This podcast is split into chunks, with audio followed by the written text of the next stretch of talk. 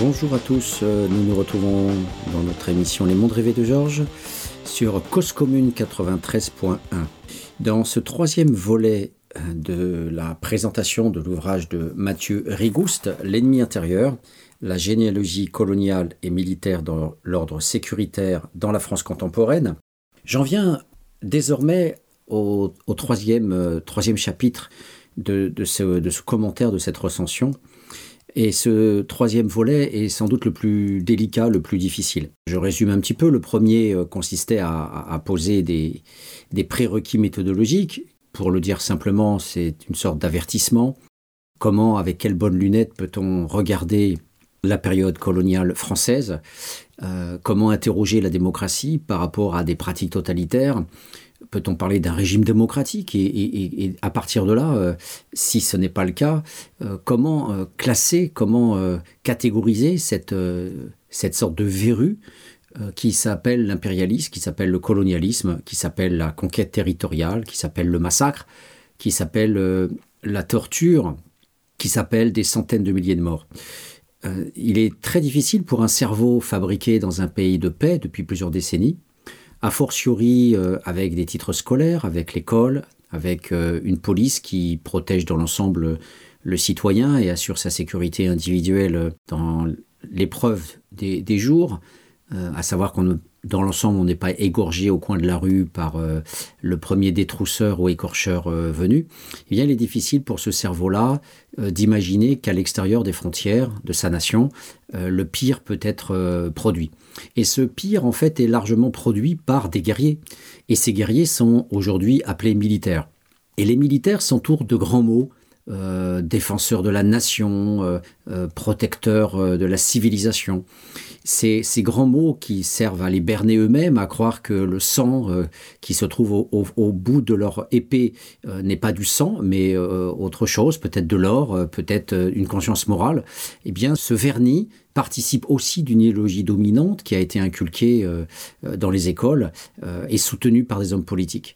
à commencer par ceux qui ont jalonné la période considérée, à savoir notamment François Mitterrand, qui fut ministre garde des Sceaux en 1954 ou, ministre de l'Intérieur, peu importe, ça revient au même puisque sa fonction de toutes les façons fut d'avaliser la, la, torture. Il est donc intéressant de, de, voir comment ces militaires qui euh, s'adossent toujours à, des grands mots, euh, qui sont les représentants toujours de, grandeur, grandeur nationale, euh, la France éternelle, comme disait De Gaulle, qui se pensait être l'héritier de Jeanne d'Arc, utilisent finalement, dans un registre classique de la biopolitique, c'est-à-dire de la sanitarisation de la santé mentale des, Français, comment ils, ils se pensent comme chevaliers, comme croisés, euh, visant à, euh, dit euh, Mathieu Rigouste, visant à immuniser la, population contre ce virus, contre ce cancer qu'est l'indigène. Donc la barbarisation, la diabolisation, on l'a vu dans le dans l'épisode numéro 2, le second volet de cette émission, la diabolisation de, l'autre participe de cette logique de, brouillage, d'enfumage, permettant de cacher d'invisibiliser grandement euh, les pratiques proprement guerrières de nettoyage, on disait nettoyage ethnique en 1914 en Bosnie, voilà, de nettoyage, de, torture, de destruction, comme euh, Raoul Hilberg euh, parlait du génocide juif en parlant de destruction des juifs d'Europe. Voilà, donc ici, il ne s'agit pas bien sûr de, de, génocide, mais la logique bioraciale européenne euh, est transversale, que ce soit les juifs euh, dans l'Allemagne hitlérienne ou que ce soit les arabes, euh, la biologie, l'anthropologie, la sociologie, les sciences naturelles comme les sciences humaines ont largement fabriqué l'idéologie de l'infériorisation des races, des races colonisées.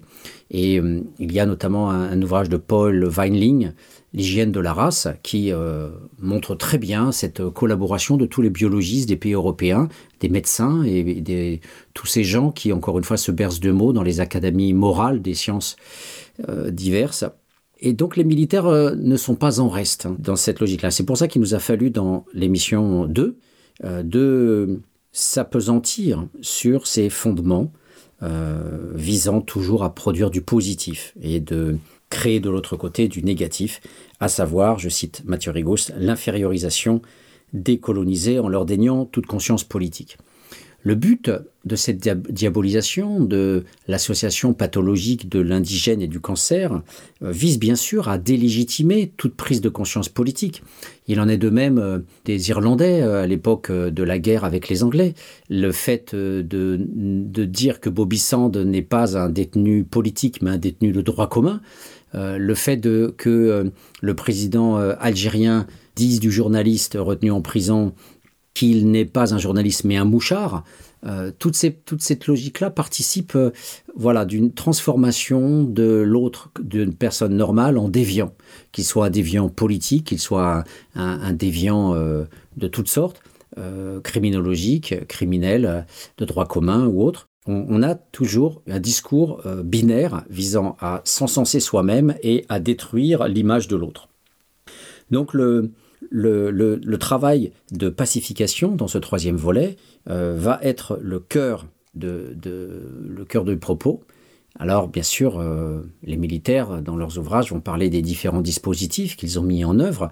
Mathieu Rigouste euh, va être à cheval entre la façon dont les militaires ont, ont parlé de ce que j'appelle, page 37 avec lui, l'encadrement de la population.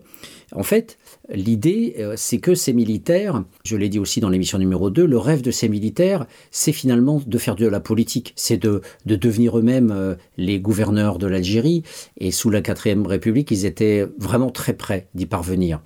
Euh, si ce n'est qu'ils étaient toujours inféodés plus ou moins à la France, qui elle-même était inféodée à l'OTAN, et nul doute que les Américains n'auraient jamais laissé les militaires français créent un État militaire en Algérie, dans le concert des nations de l'époque, la construction de l'Europe et la guerre froide. Il était impensable que euh, dans un pays européen, on puisse avoir comme ça un État militaire euh, euh, qui se revendique d'une affiliation aux États dits démocratiques.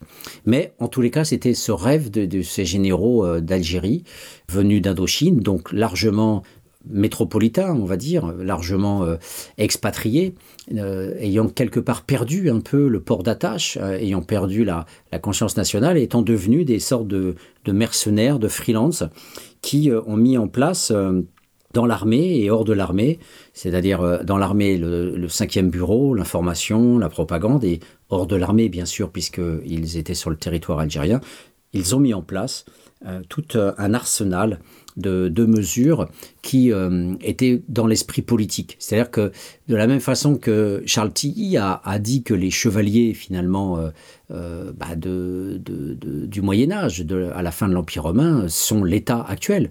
C'est-à-dire que la résultante de ces guerriers, de ces hordes de barbares, eh bien, c'est la création même des États modernes à la base, ce sont des guerriers qui ont conquis des territoires, qu'ils s'appellent Alexandre le Grand, euh, euh, qu'ils s'appellent Gengis Khan euh, ou Pépin le Bref.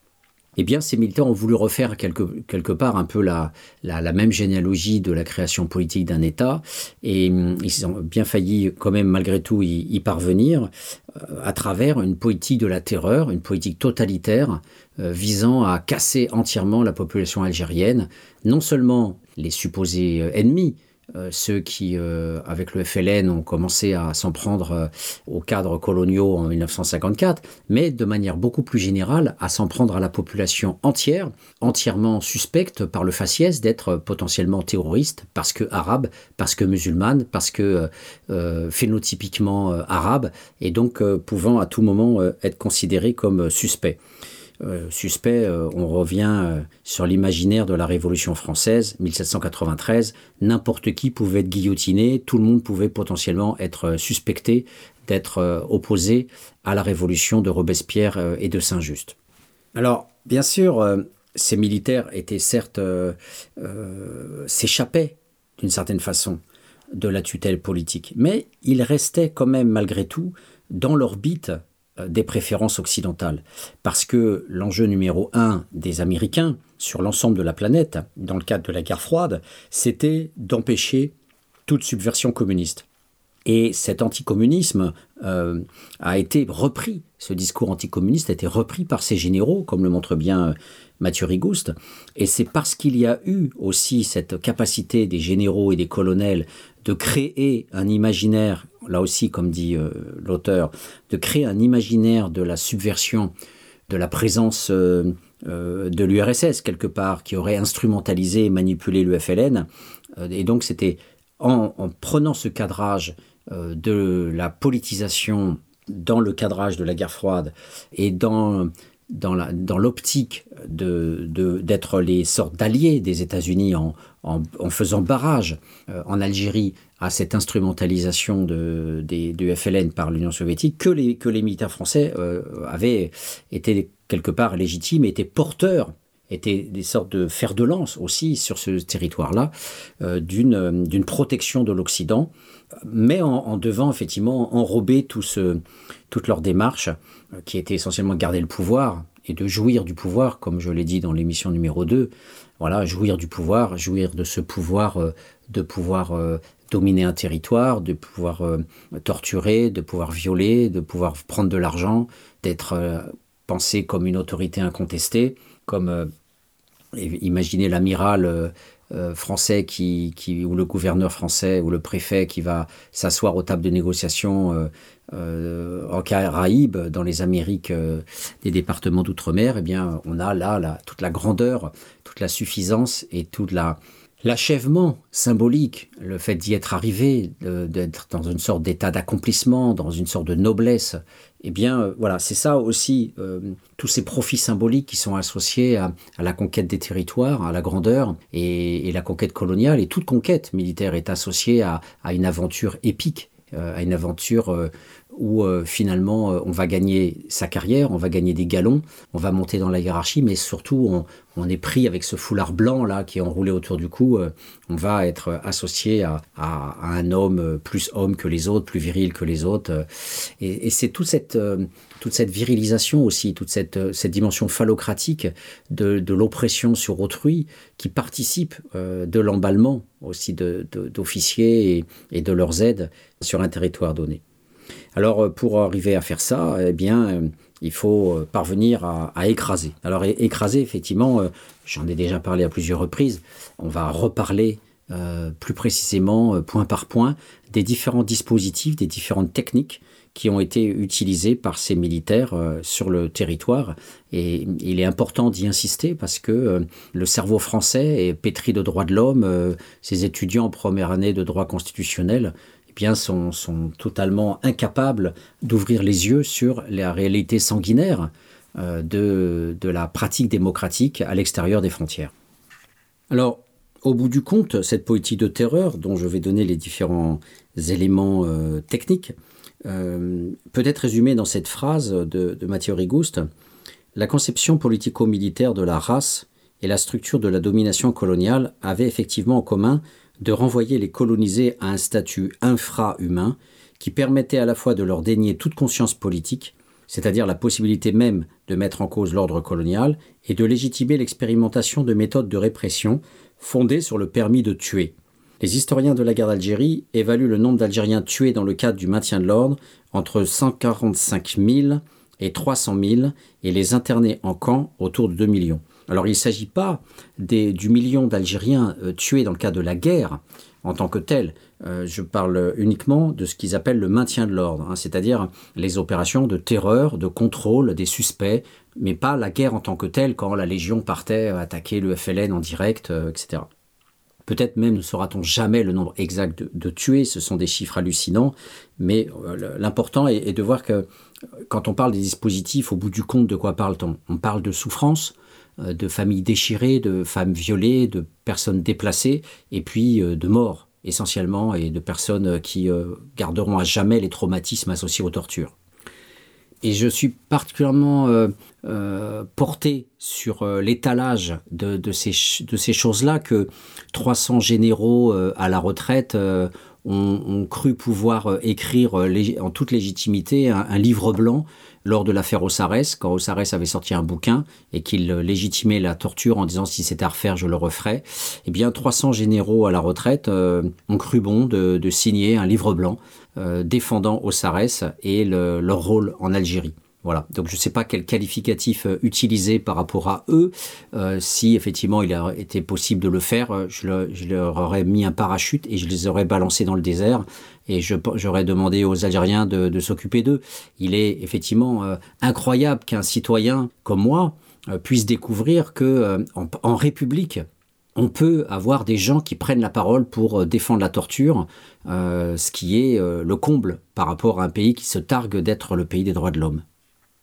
Alors, je, m'autorise une petite parenthèse avant d'en venir euh, à ce déballage des dispositifs.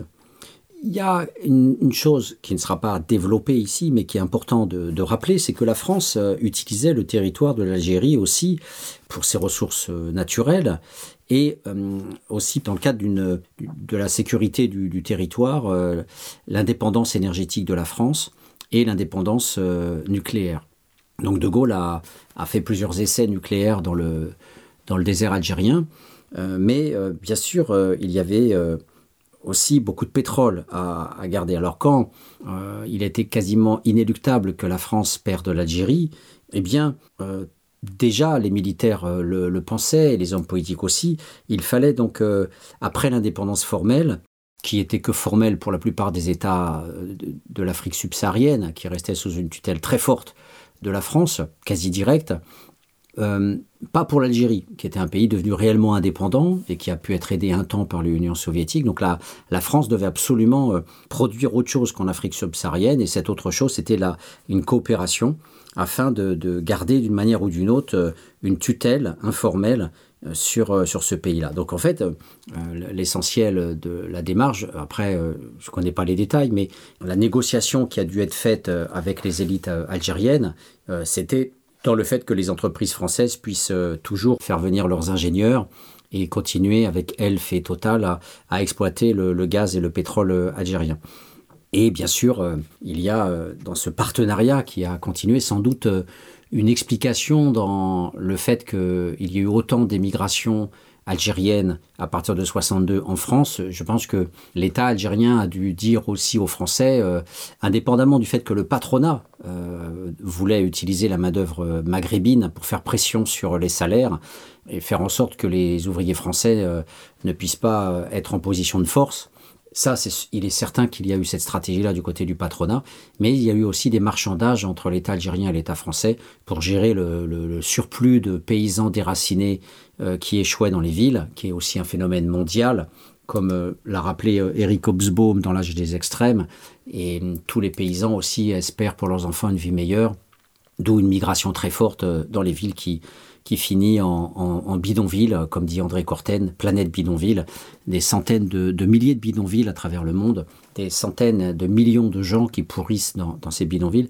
Et, donc voilà, euh, je pense qu'il y a aussi une, un, contrat qui a été fait, euh, des accords plus ou moins secrets pour euh, faciliter une émigration, soulageant l'État algérien par rapport à l'emploi et sans doute cautionnant de ce fait-là la présence, euh, la poursuite de la présence de l'État français en Algérie pour l'exploitation du pétrole et du gaz. Et donc on avait déjà des textes, notamment le rapport Lieberman qu'évoque euh, Mathieu Rigouste, et donc ce sont des documents euh, classés défense, classés confidentiels défense, qu'il a pu exploiter, et on a, on a bien là la pensée d'État, la pensée interne de l'État, euh, le contrôleur général Lieberman dit euh, euh, pour parvenir à, rester toujours présent dans les anciennes colonies africaines et notamment en Algérie, il est essentiel, dit-il, de leur faire comprendre qu'elles ne peuvent se passer de nous, car l'impératif démographique jouera contre elles, comme dans les autres pays sous-développés. Faute des investissements énormes que supposent les progrès de la production, son accroissement leur sera interdit par leur pauvreté même. La France peut s'employer à cette tâche si elle ne s'y laisse supplanter par ses alliés les États-Unis ou l'Angleterre, etc. Voilà. Ainsi peut être réalisée une nouvelle association, maintenant l'Union AFN Métropole, indispensable à notre existence même. Voilà, je vous propose une petite pause musicale avant de poursuivre l'exposé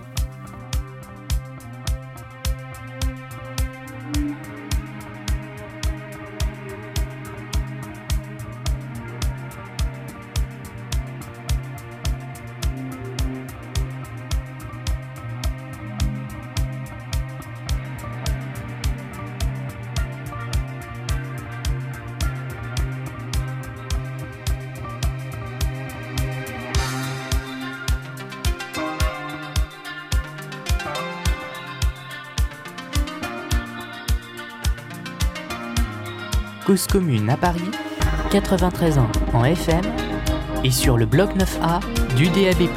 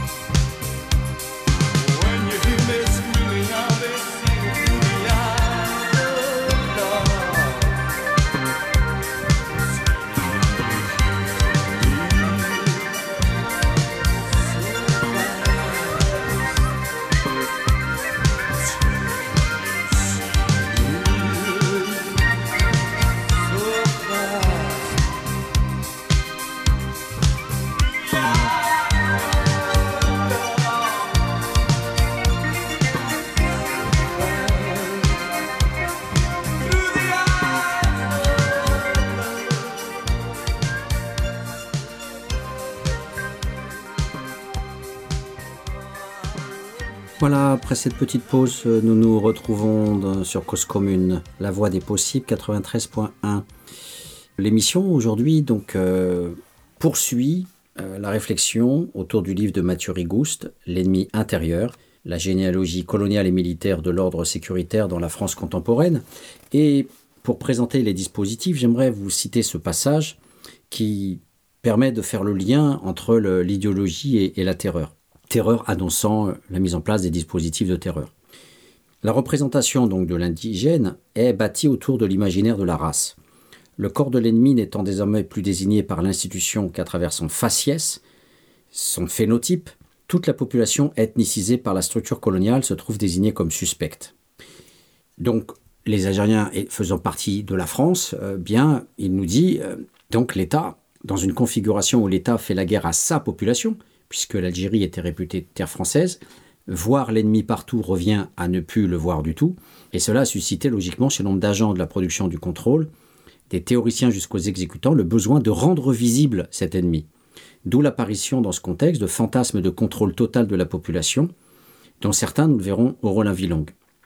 Afin de rendre la population transparente et bien rangée, le pouvoir politique a encouragé en Algérie la généralisation de techniques militaires visant à trier et classifier les colonisés, à susciter la dénonciation, la renonciation, la trahison. En laissant discrètement libre cours aux actions préconisées par les théoriciens, donc de l'armée, il a cherché en toute connaissance de cause à faire du plus privé une affaire publique, et il a permis, sans bien sûr jamais l'admettre officiellement, la torture et les viols, les meurtres et les disparitions. Les interrogatoires, le renseignement et les déplacements, figures de style incluant dans la pratique l'internement et la torture, fut ainsi reconnus comme des techniques légitimes pour rendre visible l'ennemi. Alors, la première technique, euh, elle est évoquée ici dans ce passage, susciter la dénonciation, la renonciation, la trahison. Alors, je vous reporte à, mon ouvrage, Le colonialisme oublié, que, j'ai écrit il y a quelques années, et qui parle, en fait, c'est un ouvrage euh, à la fois historique et contemporain. Il vise à, comprendre comment toute institution totalitaire, pour assurer sa, domination, euh, produit de la collaboration. Alors ce mot, bien sûr, résonne dans la tête des Français, puisque la collaboration, ce n'est pas le collaborateur de l'entreprise euh, située à la défense. La collaboration, le collaborateur, c'est bien sûr la période de Vichy, entre 40 et 44, et ce mot est d'entrée de jeu problématique euh, pour un Français si on le traite de collabo. Donc le collabo, le traître, dirait Aimé Césaire, c'est celui qui va être la victime, retournée par l'oppresseur, pour devenir lui-même oppresseur. Donc c'est l'huile dans les rouages, c'est produire une sorte de hiérarchie, une hiérarchie parallèle, comme dit Mathieu Rigouste, et que disent aussi les militaires, produire une hiérarchie parallèle pour euh, casser entièrement euh, la hiérarchie naturelle, entre guillemets, de la société euh, dans laquelle on se trouve. Donc euh, ce que Primo Levi appelle la zone grise, dans les codes de concentration, c'était les capots et les Stubendienst, euh, c'est-à-dire les, chefs de bloc, à savoir euh, ceux qui contrôlaient les, commandos de travail, on les appelait les capots, et ceux qui euh, assuraient la sécurité et le, maintien de l'ordre euh, dans les blocs, dans les dortoirs, on pourrait dire, c'était les chefs de bloc, les Stubendienst. Et donc euh, les SS, euh, mais tout ce savoir-faire est, bien sûr aussi euh, hérité de la, de la période coloniale. Tout, ce savoir-faire, la zone grise, participe d'un- d'une compétence, d'une production latérale de soutien, d'alliés. Et tout ça, bien sûr, a été largement appliqué pendant la période coloniale, où on, achetait certaines tribus et on les montait contre d'autres. Et, même dans la période la plus on va dire primaire, celle du 17e, 16e et 17e siècle, eh bien les rabatteurs étaient souvent euh, les propres Africains eux-mêmes euh, bien contents de se soulager en, donnant aux Portugais et aux Français, les Portugais étant particulièrement euh, forts dans le- la profession de marchand d'esclaves, donnaient les ennemis du village d'en face. Le bouquin Le colonialisme oublié a longuement insisté sur la déstructuration du cerveau de l'esclave. Non seulement euh, il était euh, soumis à la totale manipulation du, du béquet, qui en disposait comme d'un objet. Le code noir euh, n'est que l'avatar d'une pratique qui donnait tout pouvoir au, maître, qui pouvait disposer du corps comme il le voulait. L'émission de Kunta Kinte, la série à la télévision a, beaucoup marqué les esprits, notamment ce passage, moi en tant que, que gamin, où on lui coupe le pied parce qu'il passe son temps à s'enfuir. Et il y a eu depuis d'autres euh, d'autres grands films euh, sur, euh, sur cet épisode. Et ce qui est marquant dans ce chapitre-là, c'est très bien vu dans, dans le film de Tarantino Django, où on voit le euh, DiCaprio, propriétaire foncier avec ses esclaves, et notamment un affranchi, la zone grise parfaite, en la personne du majordome, qui est un noir, qui est le fidèle, le fidèle parmi les fidèles. Et donc la zone grise, c'est ça. Et dans les, dans les plantations, ce qu'on appelait le commandeur, euh, c'était la figure illustre, parce qu'il avait un fouet. Mais on oublie que toute la domesticité, euh, ces noirs affranchis qui étaient fiers, affranchis ou pas affranchis, mais souvent affranchis, qui étaient fiers de servir le maître parce qu'ils étaient dans la maison, euh, à l'opposé de ceux qui travaillaient dans ce qu'on appelait le jardin, c'est dans, dans- dans la plantation, eh bien, c'est ce qu'on appelait les nègres à l'époque, eh bien, euh, étaient aussi des délateurs. Et, et tout ce que, par exemple, les, les- domestiques euh, les plus proches, qu'on appelait les das, euh, les plus proches de la maîtresse, étaient souvent des services secrets et, et- étaient expertes en, en délation afin de, de casser net toute, toute possibilité de soulèvement. Parce que quand on est dans un système totalitaire, l'enjeu numéro un, c'est de s'enfuir. Et l'enjeu numéro un, c'est de se libérer des chaînes. Il n'y a pas, dans la sociologie des cultures du monde entier, il n'y a pas d'adhésion, il n'y a pas de cela va de soi, il n'y a pas d'habitus, il n'y a pas de culture dans un monde totalitaire. Aucun euh, déporté des camps de concentration n'a aimé le SS, euh, n'a voulu euh, devenir SS et n'a développé une culture par rapport au SS. Il y a pas une parce qu'il n'y a de toute façon pas de hiérarchie et de mobilité sociale vers le SS. Le capot restera capot et il il n'y a jamais eu d'histoire où les capots sont devenus par promotion des SS. Eh bien l'affranchi noir était toujours, même une fois qu'il était libéré, les travaux des historiens le montrent bien, il, il restait toujours dans l'orbite du, maître, euh, en, en devenant ce qu'on appelait les mulâtres. Et cette zone grise-là a toujours été liée par cercle concentrique au maître. Voilà, donc c'est c'est en fonction des situations, totalitarisme nazi, totalitarisme de la plantation, que l'on peut voir comment fonctionne la zone grise. Les Français ont aussi euh, créé une zone grise en Algérie euh, à travers la figure bien connue des, des harkis. Ils ont produit euh, plusieurs euh, types de, de, harkis. Il y avait effectivement euh, des délateurs, il y avait des militaires, et, et même sur Paris, la- le préfet de police a, mis en place des sections spéciales maghrébins, d'Algériens, qui ont infiltré, qui avaient pour mission d'infiltrer la population parisienne, les, Noirs et, de les Noirs, les Algériens, et de détecter tout militant du FLN, toute tête euh, résistante, afin de, le tuer. Et ces troupes euh, spéciales écumaient Paris et pouvaient à leur guise torturer, violer euh, n'importe quelle femme maghrébine ou homme maghrébin, euh, puisqu'ils avaient les pleins pouvoirs à la manière de, ce qui se passait dans, les systèmes totalitaires en Algérie. Donc il y aurait une histoire à faire de cette zone grise qui n'a pas, à mon avis, encore été faite. On reste uniquement dans la figure du harki généraliste comme traître, mais c'est quelque chose qui, euh, qui, qui devrait être écrit parce que, au fond, au-delà des différents espaces et des places possibles occupées par les harkis, à Paris ou en Algérie, et euh, renseignements ou actions militaires, il y a une autre configuration, il y a une, une autre binarité. C'est ceux qui l'ont fait par contrainte et ceux qui l'ont fait par intérêt. Et là aussi, il faudrait, il faudrait voir comment, même si ce n'est pas une culture, parce que je disais qu'il n'y a pas d'habitus possible, où euh, on, on- est toujours dominé et on peut toujours perdre sa place et on peut toujours être soi-même euh, tué par euh, le chef qui vous a instrumentalisé pour, euh, parce qu'il se méfie quelque part toujours de vous. vous. Restez arabe, vous restez noir, vous restez toujours l'indigène colonisé. Donc il y aurait ça serait intéressant effectivement de, de voir entre ceux qui euh, s'investissaient beaucoup plus, qui s'engageaient pleinement, qui devenaient des collabos zélés, euh, c'est le, le- les actes d'initiative dont parle Daniel Goldhagen, le fait de, rentrer totalement dans le personnage et d'y aller à fond, et puis ceux qui le faisaient pour suivre les autres.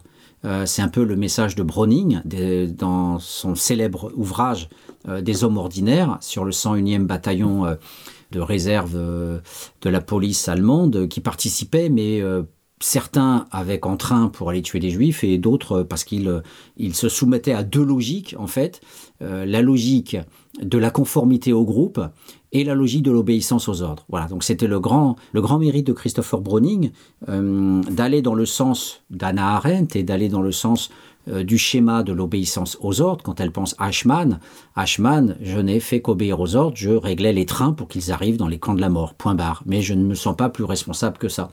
Ce schéma de la banalité du mal, ce schéma de l'obéissance aux ordres, fait oublier l'autre pente, celle de l'engagement, celle euh, du plaisir, euh, celle de l'intérêt, celle de la passion, qui a été travaillée dans mon ouvrage, notamment Devenir un Dieu, puisque le fait d'avoir un pouvoir totalitaire sur quelqu'un, c'est être comme un créateur divin. On a un droit de vie, de mort euh, sur la personne. Alors là, je vous rapporte euh, notamment aux travaux d'Elias Canetti et, de tous les anthropologues et psychanalystes, dont Robert Lifton, qui ont bien travaillé sur euh, ce pouvoir divin de disposer de la vie des autres. Il y a un très bon, très bon auteur aussi qui a travaillé là-dessus, qui s'appelle Alain Parot, qui a aussi détaillé ce phénomène de toute puissance divine du bourreau. Donc parmi les harkis, il y a sans doute eu aussi ces deux, pôles, le pôle de la contrainte, des malgré nous, comme disaient les, enrôlés euh, euh, de l'Alsace-Lorraine, euh, quand l'Al- l'Alsace-Lorraine est redevenue française en, en 1918, après la défaite de la France en 1940, ces, ces territoires sont redevenus allemands et, et ces, ces gens-là, notamment à Oradour-sur-Glane euh, ou dans d'autres villes, ont dû participer euh, à, des, massacres euh, perpétrés par les nazis et, on les a appelés aussi les malgré nous. C'est voilà, ces gens qui étaient pris de force dans l'armée allemande. Voilà. Donc il, il, y a, il y a vraiment un enjeu théorique essentiel parce que derrière, au bout du compte, quand on, on prend ces gens-là, on les arrache à la population et on leur dit voilà, si tu veux pas qu'on tue aussi ta femme et tes enfants, euh, eh bien tu vas servir l'armée française. Il y a après une obligation pour ces gens-là de quitter le territoire. C'était le cas en 1962. Beaucoup ont été tués sur place. D'autres euh, ont, pu prendre le bateau avec les pieds noirs. Mais au bout du compte, euh, il y a eu un traumatisme dans, la population algérienne qui est bien sûr le même que celui qu'il y a eu en France avec les collaborateurs. Euh, et, dans tout, pays, euh, la mémoire est, traversée par euh, ce drame d'une population qui a pu passer de l'autre côté. Alors, l'ensemble des dispositifs est présenté notamment au tout début, page 63, avec ce titre La purge de points éléments de thérapie contre-subversive. Alors, je, voudrais citer ce passage déjà de manière générale pour que le lecteur, l'auditeur, euh, puisse s'imprégner déjà de, l'ensemble du, dispositif euh, tel qu'il est présenté par l'auteur. La panoplie de la, direction générale euh, du renseignement peut se résumer à quelques dispositifs principaux dont les traductions concrètes les plus problématiques que nous indiquons ici en parenthèse, donc je le dirai à chaque fois qu'il y a des parenthèses, ne sont toutefois jamais énoncées explicitement dans les textes officiels fournis aux auditeurs de l'IHEDN, c'est-à-dire, euh, euh, en fait, euh, l'auteur s'est appuyé sur les archives de l'armée, et parmi ces archives, il y avait des fonds qui étaient ceux, en fait, des différentes séances de, de l'école militaire, pour aller vite, qui organisaient régulièrement chaque année des sortes de cas pratiques, d'exercices, de simulations, de réflexions. Et bien sûr, Mathieu Rigouste a profité de, toutes ces archives pour euh, voir à travers ces jeux et à travers ces, discours quels étaient effectivement les, imaginaires militaires. Mais, bien sûr, euh, euh, comme ça se passait dans une enceinte militaire en France, eh bien, comme toujours, le langage est toujours voilé. euh, on ne parle pas directement de, torture ou d'action totalitaire, bien sûr. Donc, euh, c'est pour ça que lui va retraduire, comme nous le faisons aussi dans l'émission, il va retraduire aussi les implications de tel ou tel mot. Alors, je les cite, euh, parfois il y a des traces plus officielles, parfois c'est plus difficile à, identifier. D'abord, mise en place d'un régime d'exception juridique. On l'a vu dans la deuxième émission, c'est parmi les fondements le rêve de militaires qui deviennent politiques. hein, je viens de l'évoquer aussi ici. Et pour pouvoir avoir un pouvoir politique, pour avoir la main, on ne peut pas se contenter d'être militaire, puisque le militaire obéit aux ordres, et donc il s'en remet aux autorités civiles, comme on dit, c'est-à-dire le pouvoir politique. en tout cas aux représentants du pouvoir politique. Le préfet s'appelle l'autorité civile, mais en même temps, il est le représentant du ministre de l'Intérieur, et le ministre de l'Intérieur, c'est le gouvernement. Donc euh, pour les gens qui sont pas trop familiarisés avec le droit public et avec les mots de l'État républicain, sachant que l'autorité dite civile, bah, c'est tout simplement euh, le gouvernement, euh, les hommes politiques d'un côté et les militaires de l'autre. Et les militaires disent toujours, quand ils ne parlent pas d'eux, ils parlent toujours de l'autorité civile et des civils. Et la mise en place d'un régime d'exception juridique, tout simplement le fait de ne pas respecter les lois de la République, de pouvoir arrêter n'importe qui sans être assujetti au, délai de la garde à vue, euh, autrement dit au code pénal. Euh, le juge est le gardien des libertés. Euh, pour un marxiste, le, juge applique les lois capitalistes et défend toujours le patron, mais le juge dans l'espace républicain est aussi un défenseur des libertés publiques, et c'est très facile d'observer ça quand on compare euh, le mode de fonctionnement de la Chine, de la Birmanie ou de je ne sais quel État euh, euh, dictatorial, avec effectivement une démocratie certes formelle, mais qui fonctionne aussi avec la protection des citoyens. Il y a quand même des garde-fous. Donc c'est important pour des militaires en Algérie de faire sauter sous ces verrous et de pouvoir se déplacer comme ils le veulent, d'arrêter qui ils le veulent, de triturer le corps comme ils le veulent. Il y a, c'est ce qu'on appelle un régime d'exception juridique. Ça peut s'appeler l'état d'urgence, ça peut s'appeler euh, l'article 16 de la Constitution euh, depuis, mais il n'est pas, ce n'est pas à hasard si euh, justement ces militaires existant dans une démocratie, on, dit bon bah c'est le cadre démocratique qui nous gêne. Or le cadre démocratique, ça s'appelle aussi l'état de droit. Voilà, l'état de droit, c'est une constitution. Voilà, on a des constitutions. Alors bien sûr, il y a des constitutions fantoches un peu partout dans le monde. Euh, ça, sans doute que ça nous ferait rire énormément si on lisait les constitutions des dictatures. Euh, mais voilà, il y a dans les pays qui font fonctionner réellement une constitution, il y a des articles et en plus, avec le progrès euh, il y a aussi parfois des instances qui protègent la Constitution, comme la Cour suprême aux États-Unis, le Conseil constitutionnel en France, euh, c'est pareil en Allemagne, en Suisse, il y a des juges constitutionnels, et donc euh, il y a tout un appareillage avec la loi est contrôlée par le Conseil d'État, le Conseil constitutionnel contrôle l'application de la loi au regard, le vote de la loi au regard de la Constitution. Voilà, il y a un appareillage qui s'appelle l'État de droit. Et cet état de droit fonctionne plus ou moins bien. Il n'y a, pas, du droit partout. Euh, les services secrets ne relèvent pas du droit et hum, la plupart des dispositions euh, militaires, même dans le cadre démocratique euh, le, plus parfait, eh bien, toutes ces dispositions-là sont secrètes. La plupart des, décisions sont secrètes. quand j'ai travaillé sur le maintien de l'ordre, eh bien, toutes les instructions sur le maintien de l'ordre étaient ce qu'on appelait diffusion restreinte. Et j'ai eu l'autorisation par le CIRPA gendarmerie euh, d'avoir accès à certains textes, donc euh, ceux qui concernaient le maintien de l'ordre, la gestion des manifestations. Mais dans l'ensemble, les citoyens n'ont pas accès à la sécurité du pays, n'ont pas accès aux, forces de l'ordre, qui après tout sont un segment administratif euh, qui de proche en proche vient du vote, puisque euh, on élit nos représentants et que les représentants créent une administration. Donc cette administration doit être le reflet aussi de la vie du souverain, et le souverain c'est nous, c'est vous, c'est moi, euh, et pourtant non. Dans l'état de droit, eh bien, il y a des grandes zones cachées, et donc les militaires voulaient aller plus loin. Il voulait aller plus loin en, allant au-delà de ces états d'exception, en élargissant ça à l'ensemble du territoire pour en faire un territoire d'exception euh, global. Deuxièmement, quadrillage et recensement, surveillance et contrôle physique et statique des identités et des relations sociales de la population. Alors ça, c'est finalement un, état, de guerre euh, où dans le cadre de la ville, eh bien, vous avez des barrages un peu partout. Euh, je viens d'ailleurs de, finir euh, un ouvrage extraordinaire euh, d'un grand anthropologue anglais qui s'appelle Nigel Barley. Euh, son ouvrage s'appelle Non, l'anthropologie n'est pas un sport dangereux. Et c'est son second voyage après avoir travaillé sur les Dowayo en Afrique. Là, il va voir les, Toraja en Indonésie.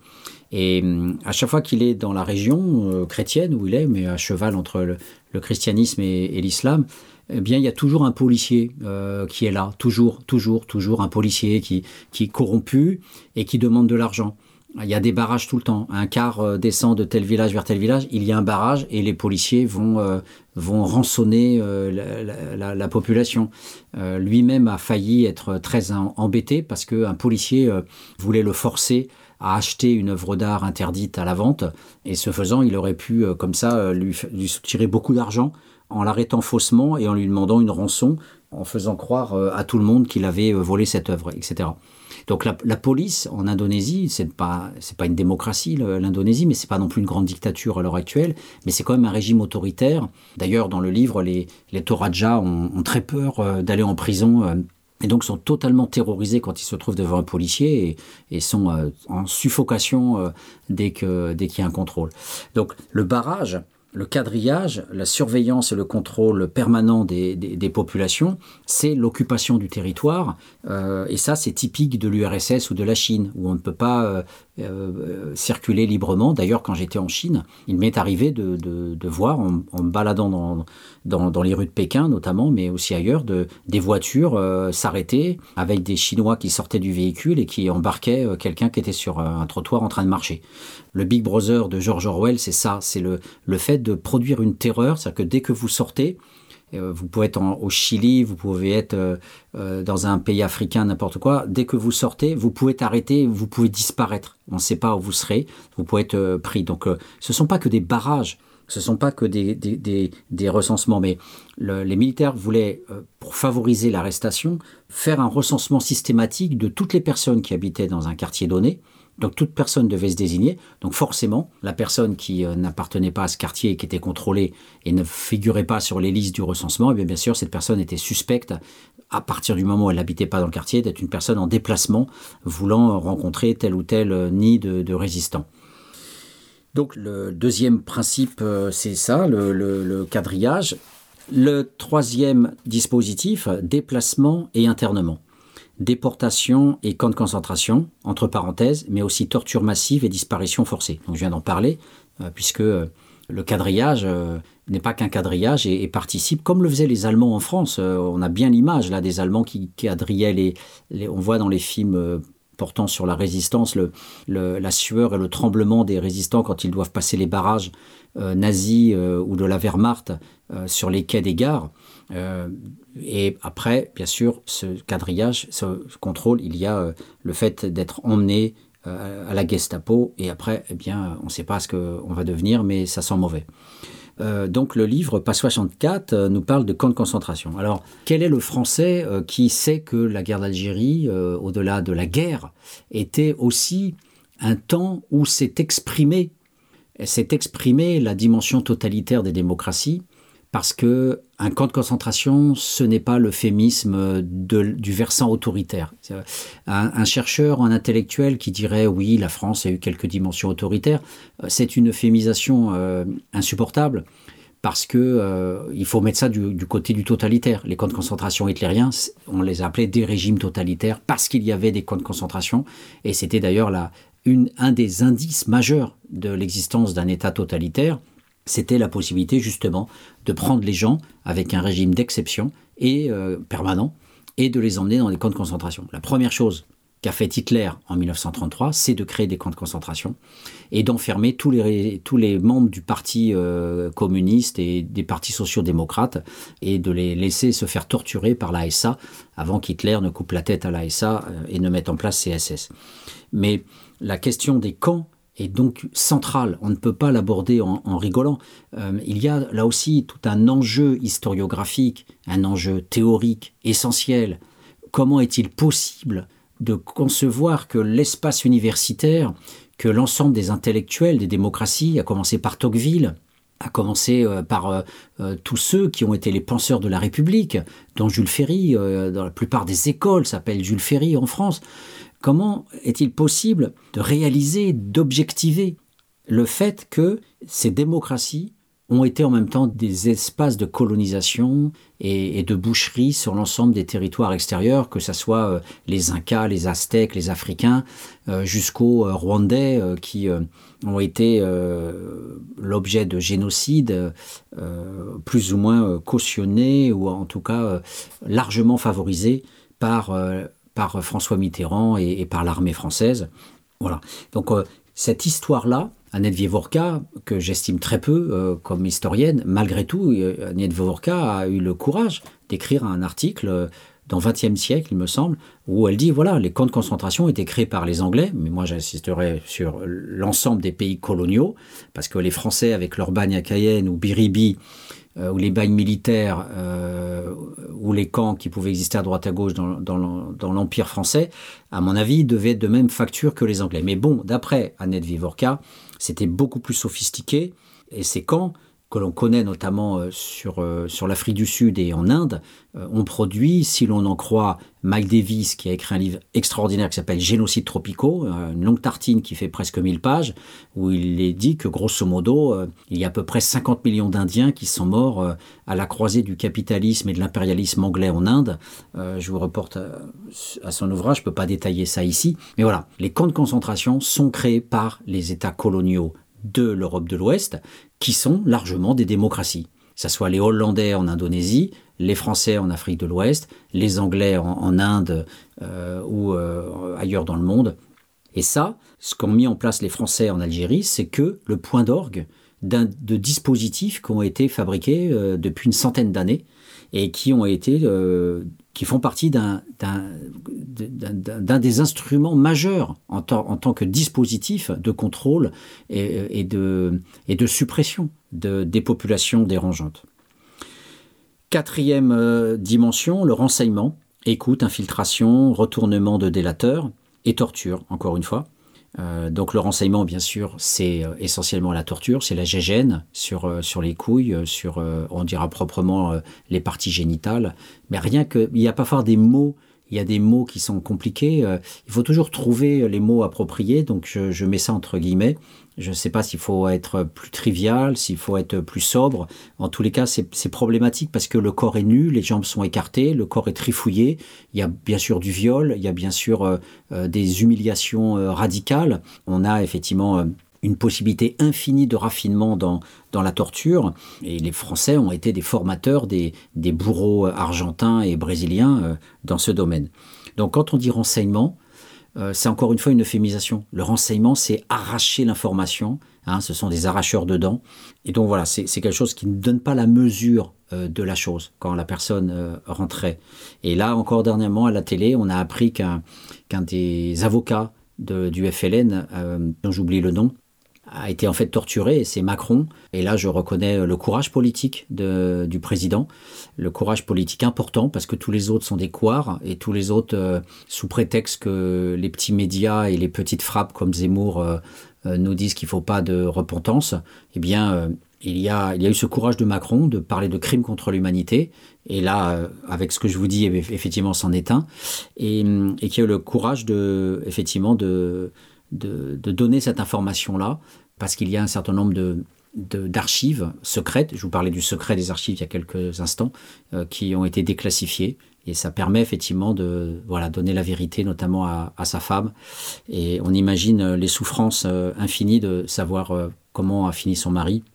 C'est donc terrible pour, pour les enfants. Mais ce travail de mémoire, le fait qu'on puisse donner cette information-là, effectivement, pour un homme politique comme Macron qui n'a pas vécu la guerre d'Algérie, qui n'a qui n'a pas voilà on a on a quand même une distance abyssale entre Mitterrand à ce niveau-là et, et, ou même Sarkozy et, et puis Macron. Voilà c'est un c'est un, une rupture qu'il faut saluer euh, et, et, sans doute qu'effectivement il faut du temps pour pouvoir euh, penser les plaies mais hum, pour penser les plaies il faut du mercurochrome et ce mercurochrome euh, ce sont les mots et il faut des mots appropriés pour pouvoir euh, cicatriser et ce n'est pas dans le déni ou la dénégation que ça pourra se faire. Voilà.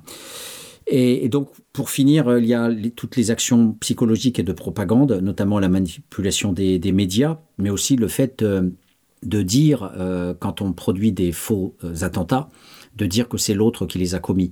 Alors par exemple, Poutine l'a fait sur les Tchétchènes, euh, il a posé des bombes à Moscou, et il a dit que c'était les Tchétchènes qui avaient tué euh, des gens, donc euh, lui a été capable de, massacrer une partie de son peuple. Alors je fais une petite parenthèse, j'entends beaucoup sur Internet, et parfois je croise aussi des gens comme ça dans les colloques, j'en ai dans mon entourage, qui croient que, voilà, dans la théorie du complot, ce seraient les Américains eux-mêmes qui auraient sous l'influence du lobby juif ou je ne sais quoi. Euh, et d'ailleurs, on dit dans les rumeurs que les juifs auraient quitté le World Trade Center à temps euh, pour que euh, voilà ils soient pas tués eux-mêmes et que donc ce sont les Américains eux-mêmes qui auraient fait péter le World Trade Center.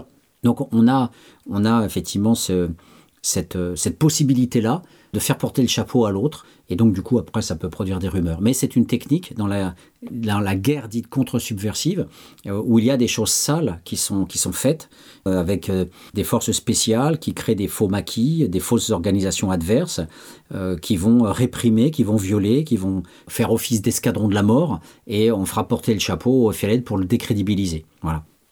Donc, toutes, ces, toutes ces formes de, d'action, bien sûr, sont maintenant désormais courantes dans le monde entier. Et euh, pour finir, il parle de la création des groupes d'autodéfense composés d'éléments indigènes. Donc, euh, c'est bien euh, ces nouvelles hiérarchies par retournement que j'appelais la zone grise et que j'ai évoquées euh, il y a quelque temps. Voilà, je vais continuer le- l'examen après cette présentation globale en donnant quelques indications plus détaillées de certains dispositifs. Et puis, on finira euh, l'émission en, essayant de voir ce qui, ce qui reste de tout ça, de cette période coloniale, euh, dans la- le maintien de l'ordre et la sécurité euh, actuelle de la population française et bien sûr des Maghrébins.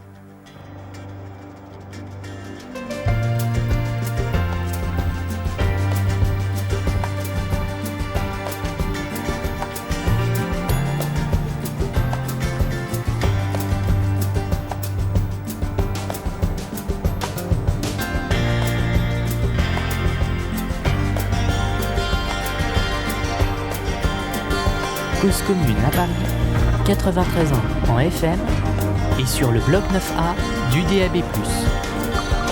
It was 25 years to take that man away. Now the freedom moves in closer every day. Wipe the tears down from your saddened eyes. They say Mandela's free, so step outside.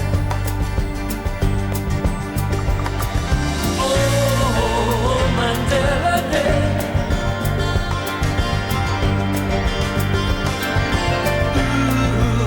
Mandela's free. It was 25 years ago this very day.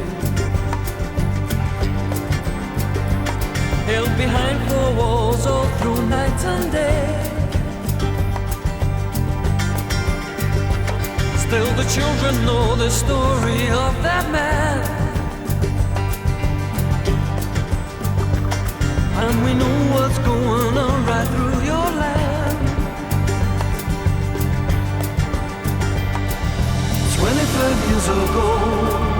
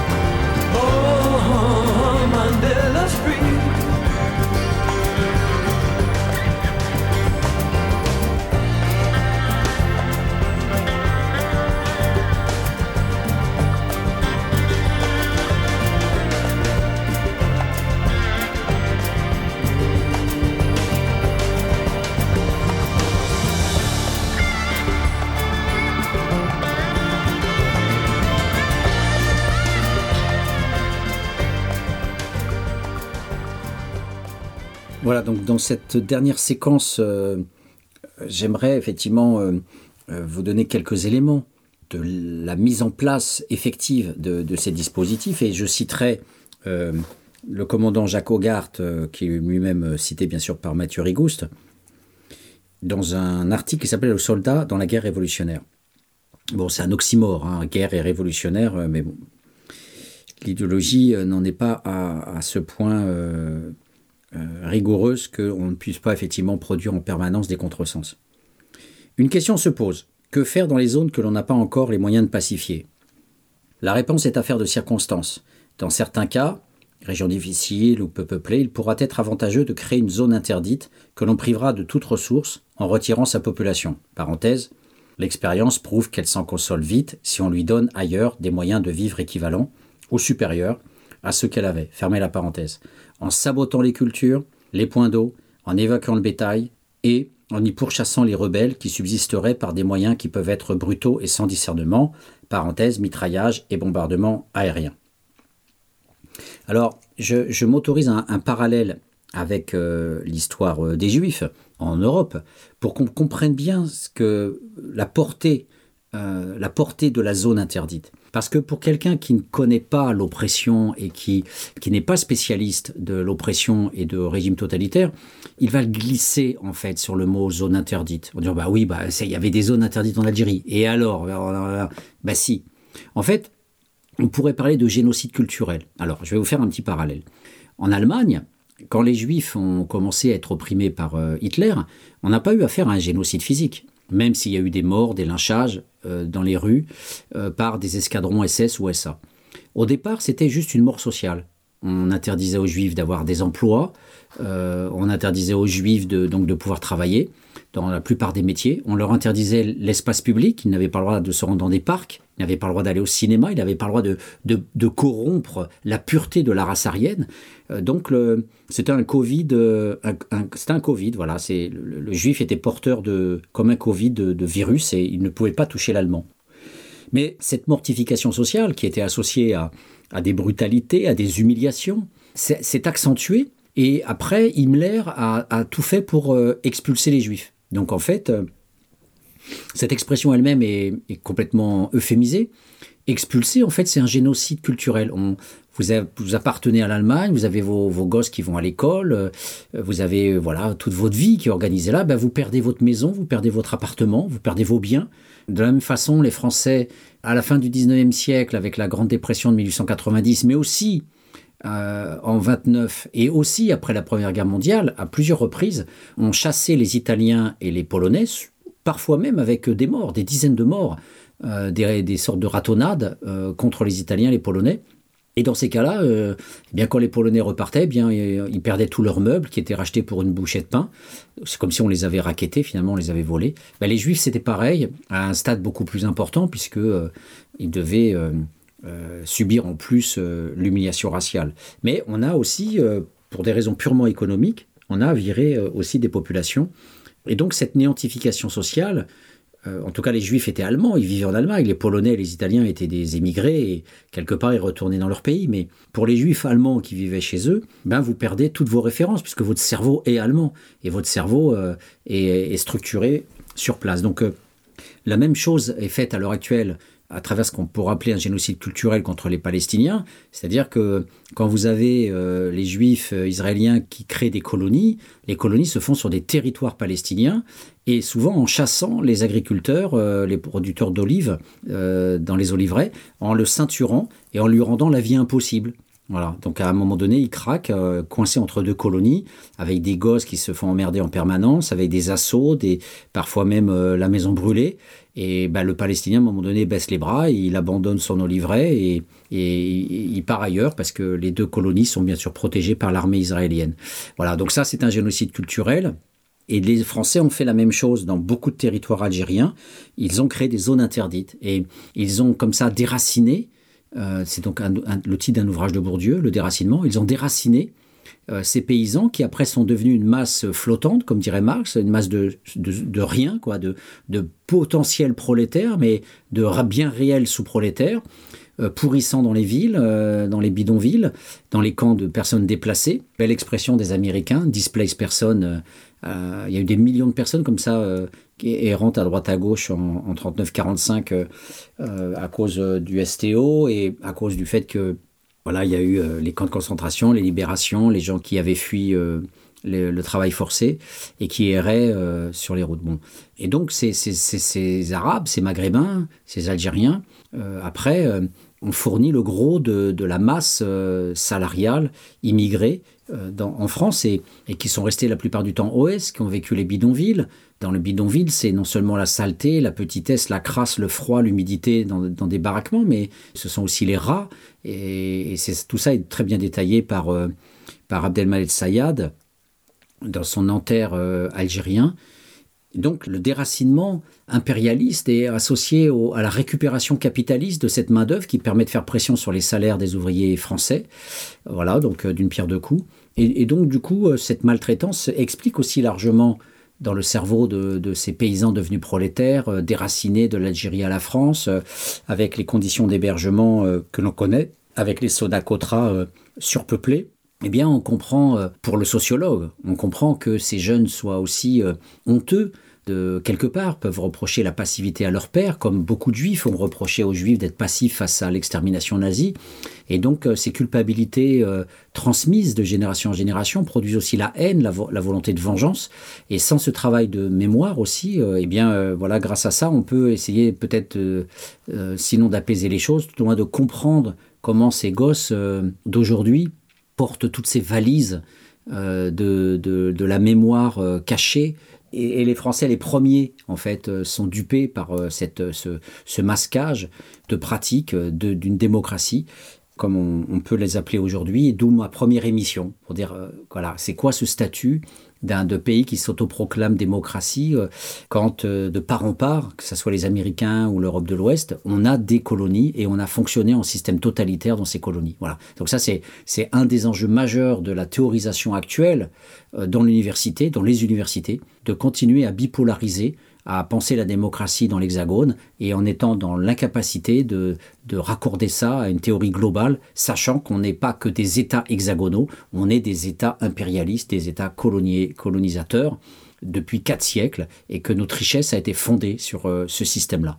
Voilà, donc ce n'est pas pour dénoncer, c'est pour comprendre et comprendre euh, à la fois en sociologue et en citoyen.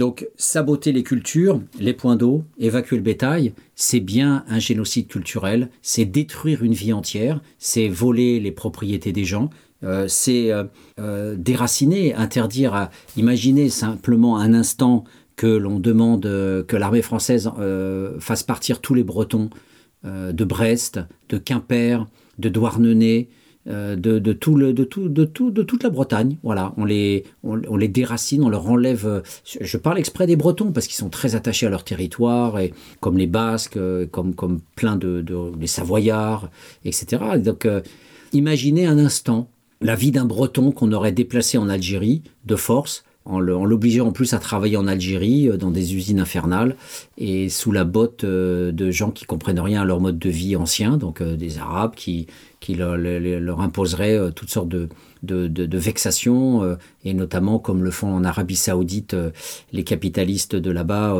Qatar et Koweït et compagnie, de tous ces émigrés bangladeshis et indiens qui vivent dans des conditions sordides avec leur passeport euh, retiré. Voilà. Donc c'est c'est ça la mort sociale, c'est ça aussi un génocide culturel, c'est quand ça s'applique à un, grand territoire, à, tout un ensemble de, de, de populations.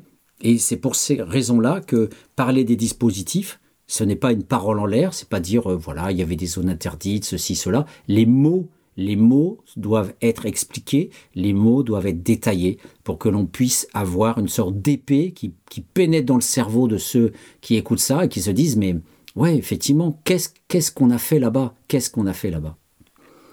Alors pour, pour finir, euh, le- le- l'enjeu de, de l'ouvrage aussi de, de Mathieu Rigou, c'était pas simplement de, de rapporter un certain nombre d'éléments cruciaux sur le, ce qui s'est passé en Algérie, c'est aussi de produire une continuité. Et à ce titre, qu'est-ce qu'il en est? Alors, il y a des choses où on est relativement peu convaincu par son ouvrage. Je commencerai par euh, tout ce qui ne concerne pas les immigrés, parce qu'effectivement, le contrôle de la population immigrée, quand on passe de la guerre d'Algérie à l'Hexagone, où ce sont après des immigrés qu'on gère et non plus une, une guerre euh, organisée par des résistants, ça change la donne. Et donc, euh, quelle comparaison est-il possible de faire avec euh, une population assujettie, devenue prolétaire, ouvrier, euh, travailleur, euh, euh, dominée, écrasée, parcellarisée, puisqu'ils sont dispatchés sur tout le pays alors que de l'autre côté, on parlait d'une guerre. Donc, qu'est- qu'est-ce qui subsiste des dispositifs de contrôle? Sans nul doute, l'infériorisation raciale, le sentiment toujours d'humiliation raciale, le fait de toujours parler à propos de l'arabe en termes de menaces et de toujours associer l'islam à la potentialité du terrorisme. Alors bien sûr, ça a été euh, bien sûr très facile avec euh, quelques cas. En sciences sociales, on, nous demande toujours de se méfier de l'exemplification, c'est-à-dire euh, de, de produire des généralités à partir de euh, j'ai entendu parler d'eux ou euh, euh, Khaled Kelkal ou etc. Et il est vrai que si on s'autorise à faire cette exemplification en disant euh, tous les Arabes sont dangereux parce qu'ils sont musulmans et parce qu'on sait qu'un musulman peut devenir fanatique, comme les frères Kouachi, eh bien on rentre dans, dans cette magnifique généralisation qui a été théorisée par Norbert Elias dans la logique de l'exclusion. Quand on n'aime pas une population, quand elle est ségrégée, quand elle est déjà mise à l'index, il suffit qu'un de ces éléments commettre quelque chose pour dise ah ben vous, saviez ben vous savez bien voilà. On, vous l'avait dit qu'il fallait se méfier d'eux. C'est le cas des Roms c'est le cas effectivement. Alors évidemment si on dit ça aux agriculteurs aujourd'hui notamment sur euh, le bassin nantais qui se font euh, voler euh, des centaines de, moutons par euh, les délinquants roms euh, il est évident que euh, ça sera les premiers à dire bah oui mais attendez nous euh, on est vraiment emmerdés par les roms en ce moment qui sont beaucoup en train de nous voler des bêtes. Mais il est vrai que euh, ayant travaillé aussi sur les roms je vous reporte aussi au bouquin que j'ai écrit euh, euh, sur euh, une action militante euh, dans le Val-de-Marne au- auprès de la population rome il y en a plein qui travaillent qui travaillent au noir qui travaillent de toutes les façons possibles il y en a d'autres qui font de la mendicité. Il y a toute une palette de comportements euh, comme les français sont aussi des délinquants sont aussi des bouchers sont aussi des avocats eh bien euh, la logique de l'exclusion tape toujours sur un groupe qui est déjà stigmatisé. Et, Elias euh, l'a très bien vu dans son bouquin quand il parlait des, dans les années 50 des, ouvriers euh, déracinés, fraîchement arrivés dans un, bassin industriel où les vieux ouvriers se méfiaient des nouveaux arrivés. Donc ça parlait même pas des étrangers. Mais effectivement, il y a lieu à se poser la question de la comparabilité des dispositifs de guerre et des dispositifs de bec contre les étrangers. Nul doute, on a bien la stigmatisation, l'infériorisation raciale, la méfiance à l'égard de l'islam, toute cette façon euh, d'être dans la peur, une peur entretenue par le FN, mais la peur entretenue par euh, les soi-disant experts qui passent à la télé, à la radio, euh, les juges d'instruction, les militaires, les soi-disant experts de, la question arabe, etc., qui ne mettent que de l'huile sur le feu par rapport à ces quelques cas Kelkal, Kouachi et quelques autres, qui permettent de légitimer un appareillage de contrôle euh, sur euh, la population. D'ailleurs, appareillage de contrôle qui est très imparfait, puisque euh, si on savait infiltrer à ce point les, brebis galeuses maghrébines, ou, les, ou les fondamentalistes, les imams fondamentalistes, bah, on les aurait virés depuis longtemps, etc. Donc l'entrisme et le renseignement est relativement encore mal fait. Mais en tous les cas, c'est la disposition mentale n'a pas changé depuis la guerre d'Algérie, et nul d'autre que là-dessus, Mathieu Rigous ne peut pas se tromper. On est bien dans une logique de sectorisation, de polarisation sur euh, les Arabes euh, euh, et les Maghrébins comme menace numéro un en France, avec les RG qui ont arrêté de s'occuper des communistes ou des gauchistes et qui mettent toutes leurs forces sur... voilà. Mais voilà, après, le fil, le fil directeur euh, est un peu mou quand on parle des années euh, gauliennes jusqu'à mai 68 ou et après 68 les années 70. On a du mal à, faire le lien et Mathieu Rigous fait des tout petits chapitres d'ailleurs quand il parle des gauchistes parce qu'il n'y a pas de lien avec les Arabes, il n'y a pas de lien avec euh, le, le post-colonial. Et hum, quand il nous dit, page 130, la répression de mai 68 a ainsi donné lieu à l'importation et à la reformulation dans le cadre du contrôle intérieur métropolitain de nombreuses techniques de contrôle relevant originellement des domaines de l'exception. Bon, oui, bon, d'accord, ok, il y a eu euh, en mai 68, euh, les gaullistes euh, ont mis en place des comités de défense de la République, des groupes de civils comme ça, même s'il y a eu des comités de salut public. en Algérie, avec les pieds noirs, les militaires, bon, c'est pas c'est pas ça qui fait un Big Brother et un et un gros contrôle. euh, voilà, il n'y a pas un quadrillage de la population, donc euh, c'est souvent faible toute cette partie de l'argumentation. C'est pas ça l'essentiel.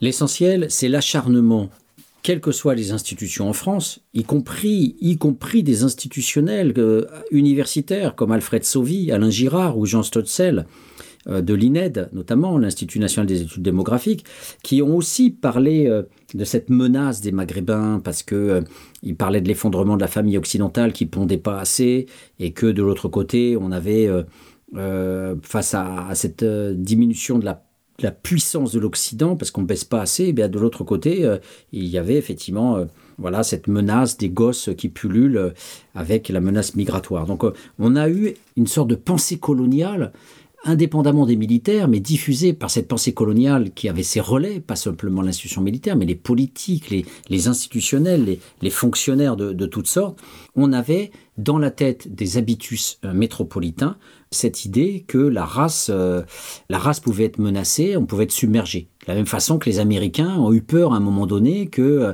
la fécondité des Noirs, et c'est d'ailleurs ce que ce que disait Malcolm X en disant euh, faites plus d'enfants et un jour on aura plus de gosses que, les on aura plus de, noirs que, de blancs. Donc euh, cette menace euh, fantasmée et parfois retournée par le dominé lui-même est constitutive de la pensée de l'autre comme non pas un frère, non pas quelqu'un qu'on pourrait remercier parce qu'il est venu dépenser sa force de travail dans des travaux très pénibles pour gagner un salaire de misère et pour nourrir euh, ses habitants en vivant dans des conditions inhumaines le plus souvent. Je pense à l'hospitalité de la plupart des peuples du monde quand vous êtes invité notamment en Indonésie comme Nigel Barley dont je parlais, euh, eh bien euh, dès que vous allez dans un pays étranger, il y a l'hospitalité et vous êtes invité, vous dormez chez les gens. Quel est l'Indonésien, quel est le Bolivien qui a été invité par des Français euh, à vivre euh, chez, le Français quand il arrive à l'aéroport ou quand il arrive à Châtelet-Léal ou, ou ailleurs? Nous, On n'a absolument aucune hospitalité. Par contre, on exploite très bien et on, prend toutes les forces vives du corps qui, nous arrivent et on remercie pas. Voilà, on dit euh, estime-toi heureux d'être là, on te file de l'argent, donc tu te tais et puis tu bosses. Donc c'est cette, cette dilution-là de la pensée coloniale que l'on a à, grande dose ou à petite dose.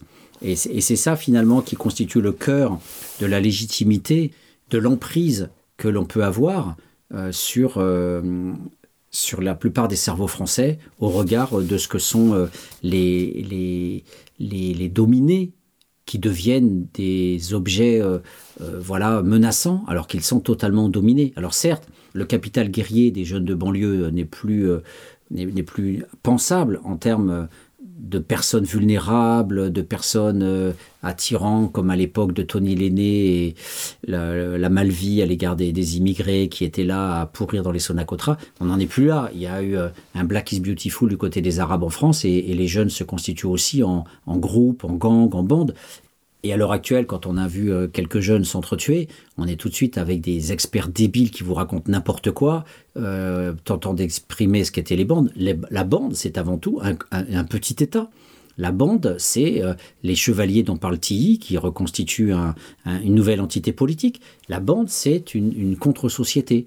C'est l'infrapolitique dont parle Gérard Moget. Donc laissons la place aussi de temps en temps aux sociologues qui, peuvent informer les politiques et leur dire oui, ce sont des contre-territoires, ce sont des contre-espaces, ce sont des hétérotopies, comme dirait Michel Foucault, ce sont des tentatives de produire une altérité D'ailleurs, souvent les noms des rues sont renommés, les noms des gens sont, aussi changent euh, quand on va là-bas, et c'est une, aspiration justement à vouloir se purifier, à se dessouiller euh, par rapport à, la présence euh, obsédante et, impérialiste du blanc qui veut assimiler, qui veut intégrer, qui vous dit que vous êtes un mauvais, que, que vous faites pas d'efforts, que vous voulez pas vous intégrer. Voilà, c'est-à-dire que la double peine euh, du contrôle total, elle est là dans les missions locales, dans les discours euh, des associatifs, dans toute cette façon de dire aux autres que c'est à eux de faire des efforts, alors qu'au bout du compte, euh, on n'a aucun, aucune marge de manœuvre dans l'école républicaine ou dans l'espace du travail pour pouvoir leur proposer quelque chose de concret. C'est d'ailleurs bien la crise du capitalisme aussi pour le prolétariat blanc, de manière générale, de pouvoir exister dans une société qui est orientée voilà, autour de, de, cette euh, hiérarchisation très stricte euh, autour du capital économique, du capital scolaire et, où la part de l'informel est, quasiment euh, supprimée. Il n'y a plus de marge de manœuvre hors de logements standardisés, de la standardisation des échanges autour de la monnaie, de la standardisation de l'habitat dans le HLM, de la standardisation de l'existence professionnelle à travers le diplôme. Et alors que là, où, auparavant, il y avait un peu plus de possibilités, notamment l'ouvrier qui était possesseur de ces outils euh, de 1800 jusqu'à 1930 à peu près, et qui pouvait euh, partir quand un patron l'emmerdait et pouvoir euh, voilà faire un tout petit peu plus pression sur le marché du travail. Voilà, on en est loin. Et quand le, pro- le sous-prolétariat n'a pas franchement de diplôme à proposer ou autre, eh bien, il est totalement à la merci du discours extérieur qui euh, va le catégoriser aux États-Unis sur le noir comme underclass, la sous-classe, alors que le noir n'a jamais pu accéder à des postes intéressants pour mille raisons. Mais je pourrais faire une émission là-dessus, mais j'en ai déjà largement parlé sur euh, le système de Jim Crow et sur la ségrégation raciale qui, a fourmillé, euh, pas simplement dans le sud cotonnier, mais aussi dans les bassins industriels, avec tout un ensemble d'emplois qui étaient interdits. D'ailleurs, je fais une parenthèse, les Palestiniens aussi ne peuvent pas accéder à un certain nombre d'emplois au Liban ou dans les territoires euh, où ils, où ils sont. Euh, cet interdit d'accès à l'emploi affectait aussi les Juifs, hein, mais aussi les Palestiniens, mais aussi les Noirs. Voilà. Donc il, il y a cette comparabilité intéressante à faire euh, pour voir quel type de contrôle, quel type de Big Brother affecte les populations issues du colonialisme, issues de l'esclavage, issues de l'impérialisme. Et Mathieu Rigous, dans cette entreprise, nous, nous dit que finalement, qu'est-ce qui se passe dans le, le pôle, on pourrait dire, euh, des réseaux médiatico-militaires entre le- l'espace politique, l'espace médiatique, l'espace militaire, c'est qu'on a produit, comme il le dit, le barbare global, ou la mise en ordre de la domination médiatico-sécuritaire. Qu'est-ce qui se passe en fait? C'est que l'amalgame entre euh, arabes, euh, musulmans, terroristes, bah, se nourrit de ce que l'on a fabriqué. On a fabriqué, dans la logique que je vous évoquais tout à l'heure, un prolétaire euh, fracassé, euh, exploité euh, jusqu'à la lie en dehors de son pays, avec toutes les, humiliations qui ont eu lieu, pas seulement du côté du patronat, mais aussi du côté des syndicats. Et ça, c'est quelque chose qui est très bien raconté, comme je vous l'ai dit, par Christian Corouge, l'OS syndicaliste qui a longuement discuté avec Michel Corouge. Donc, on a une voix rare, une parole rare, qui permet de l'intérieur de dire comment fonctionnait le racisme. Et Corouge est même parvenu à, fermer un atelier clandestin où des Marocains bossaient euh, chez Peugeot pour peindre des tôles, euh, donc euh, dans un travail profondément toxique, profondément dangereux au niveau sanitaire. Et voilà, donc ce type-là devrait avoir le prix Nobel de la paix. Et hum, voilà, c'est- tout le problème du légitimisme et du fait que des ouvriers ou des, dominés comme lui n'auront jamais rien et que c'est toujours le capital qui va au capital. Mais ne désespérons pas. En tous les cas, ce qui est important, c'est que cette globalisation de la menace, cet amalgame généralisé, banlieue euh, égale arabe, arabe égale musulman, musulman égale euh, terroriste potentiel, et l'exemple de quelqu'un, les quoi, venons prouver euh, le fait que finalement tout le monde est suspect et tout le monde est dangereux, cette pensée globalisante, effectivement, qui est issue de la période coloniale, est largement produite aussi par les médias. Euh, parce qu'en plus ce sont souvent des journalistes blancs et quand ils vont dans les cités, euh, ils produisent aussi souvent un, discours euh, dramatisé, exagéré, amplifié, une sorte d'exotisme de l'horreur. Et c'est bien tout ça en fait qui, est problématique aujourd'hui et qui nécessite euh, vraiment des contre-discours, des contre-cultures, des contre-analyses. Et il est vrai que les, dizaines de recherches de sociologues dans les cités euh, ne suffisent pas. Et il ne suffit pas de dire que euh, ces gens-là ont été maltraités par le capitalisme français. Il ne suffit pas de dire qu'ils nous ont produit une plus-value et des dividendes bien supérieurs à ce qu'on leur reverse en allocations sociales, alors que le discours commun est le fait qu'ils ne profitent que des allocations sociales. Mais toute l'exploitation éhontée qu'on a eue depuis 20 ans, 30 ans, 40 ans, sans parler des morts, 1000 morts, 1000, 1000 Algériens morts par an dans le travail du bâtiment notamment, euh, toute cette euh, exploitation éhontée euh, devrait nous produire un discours d'humanité, d'hospitalité et de remerciement. On en est très loin parce qu'on est une puissance coloniale qui ne veut absolument pas voir l'autre comme être humain, mais uniquement l'autre euh, comme étant pas le blanc, comme étant pas l'Occident, comme étant pas celui qui euh, parle avec euh, ses références culturelles, avec son code. Et aujourd'hui, cette xénophobie qui est liée à l'habillement, au voile, à la parole, à l'attitude, au fait de vivre dans des quartiers pauvres, etc. Tout ce racisme dilué dans toutes les dimensions possibles forme un étau qui est quasiment euh, impossible à, détricoter, euh, tellement il y a euh, d'emprise, tellement il y a de, sens commun venant donner sa, petite graine au mécanisme général de xénophobie et de racisme. Tous les discours finalement convergent, hélas, vers une stigmatisation globale qui vient peut-être de l'armée, mais qui s'en échappe largement. Et c'est là où effectivement je trouve que l'ouvrage de Mathieu Rigouste ne montre pas suffisamment euh, comment euh, ce- cette pensée d'État a essaimé dans la conscience euh, des civils. Mais en tous les cas, voilà, c'était un, ouvrage important qu'il faut, qu'il faut lire. Et je le remercie, Mathieu Rigouste, d'avoir fait ce, travail-là, un travail d'universitaire rigoureux, avec énormément de références et de citations. Donc voilà, c'est un- une pierre à l'édifice pour essayer de sortir de, cette dimension euh, tragique de la démocratie traversée par, euh, hélas, le totalitaire.